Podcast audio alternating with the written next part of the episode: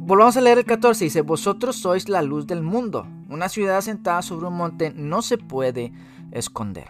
Jesús está hablando acerca de que nosotros seamos luz y está usando en este verso una expresión idiomática que se utilizaba en su época y que muchos siguen utilizando el día de hoy. Y este, esta expresión idiomática tiene que ver o apunta o hace una referencia hacia el templo de Dios. Por eso es que dice, vosotros sois la luz del mundo, una ciudad asentada sobre un monte no se puede esconder.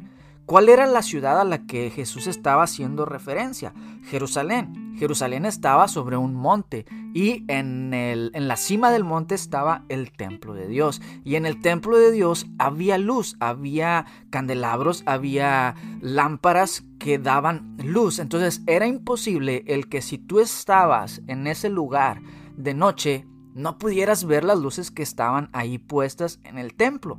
Entonces por eso Jesús dice, ustedes son la luz del mundo, porque una luz asentada sobre un monte, no, o no se puede esconder.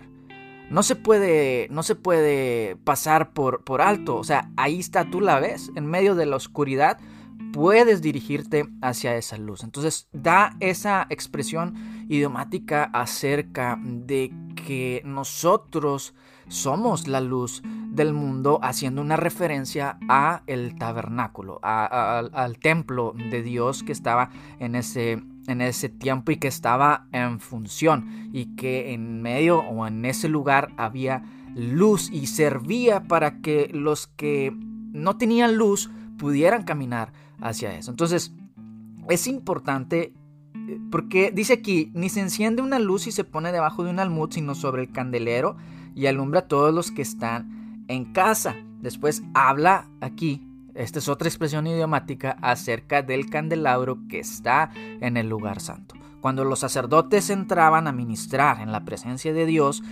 entraban a lo que era el lugar santo, que es posterior o anterior, perdón, a lo que es el lugar santísimo, pero en esa área del lugar santo estaban los panes de la proposición, estaba el, el altar del incienso y estaba el, la menorá o el candelabro de siete brazos que servía para alumbrar ese cuarto. ¿sí? Ahora, esto es importante ¿por qué? Porque más adelante Jesús va a hablar acerca de la ley, acerca de la Torah. La palabra Torah lo que significa es ley. Bueno, en nuestras traducciones, eh, en las traducciones que encontramos en, en nuestras Biblias, encontramos ley para traducir Torah. Pero es una mala traducción en realidad, porque la traducción correcta tendría que ser instrucción. La Torah es instruir, tiene que ver, su connotación tiene que ver con el arco y la flecha, con tomar un arco y una flecha e instruir a un joven a dar en el blanco. ¿sí? Es por eso que cuando se habla acerca de pecado, se menciona la palabra jatá. Bueno, eh, en, episodios anteriores he enseñado acerca de las tres formas distintas en que se nombra al pecado y eso tiene que ver también con que hay diferentes grados de pecado.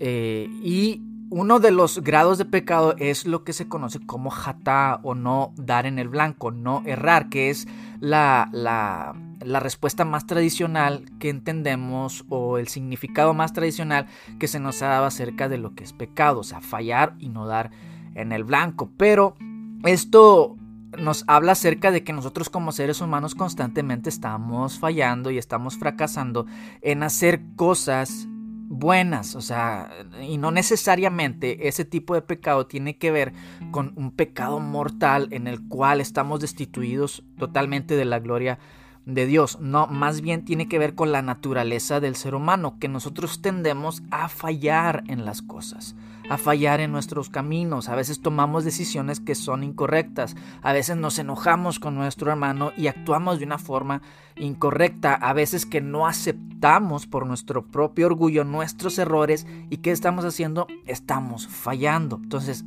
constantemente como seres humanos, jata, fallamos al blanco, no damos con, con, precisión a lo que deberíamos de hacer. Entonces, Torah lo que significa es instruir a una persona para que pueda dar en el blanco. No para que la persona sea totalmente perfecta, sino para instruirla a que llegue un momento en que la persona pueda tomar las decisiones correctas. Entonces, esta es la relación con, con, la palabra de Dios. La Torah nos ayuda y nos instruye para que podamos darle al blanco de cuál es la voluntad de Dios para nosotros como seres humanos y para la humanidad. Y cuál es que debe ser nuestra forma de actuar ante las personas y ante los que nos rodean y ante Dios. O sea, esto habla de nuestra relación con Dios y nuestra relación con los demás. La Torah nos instruye para que nosotros podamos dar en el blanco. Y algo bien interesante de la palabra Torah es que esta está conformada por tres eh, palabras más. O sea, esta tiene, eh, la palabra Torah tiene su raíz. Y, y una de las palabras de las que está conformado esta palabra Torah es or. Y or lo que significa en nuestro idioma, porque eh, or, es una palabra en hebreo, y lo que significa en nuestro idioma es luz. La luz es por eso de ahí que se habla de que lámpara es a mis pies tu palabra, de que la Torah es luz, la Torah nos alumbra, qué es lo que, lo que debemos hacer, qué es el camino correcto que debemos de tomar. Cuando nosotros estamos en medio de la oscuridad, o sea, no se ve nada, y, y más en aquellos lugares, lugares rurales donde no hay mucha luz, cuando tú vas caminando, no se ve absolutamente nada. Entonces, nosotros estamos en medio de un mundo que está en oscuridad y está en caos. ¿Y qué es lo que nos ayuda a cruzar o a caminar en este mundo de oscuridad y de caos? La palabra, la Torah, porque esa es la que nos alumbra y nos dice qué es lo bueno y qué es lo malo, nos muestra el camino. Por lo tanto, sabemos que hay dos caminos. Está el camino que es erróneo, el camino que es de maldad y el camino que es el correcto. Entonces la palabra nos alumbra para, nos, para que nosotros podamos elegir entre lo que es malo y entre lo que es bueno. Y ya nosotros tomamos la decisión, pero no se nos puede decir es que nadie me dijo. No, es que ahí está la palabra, la que te instruye y la que te dice que es el camino bueno y el camino correcto.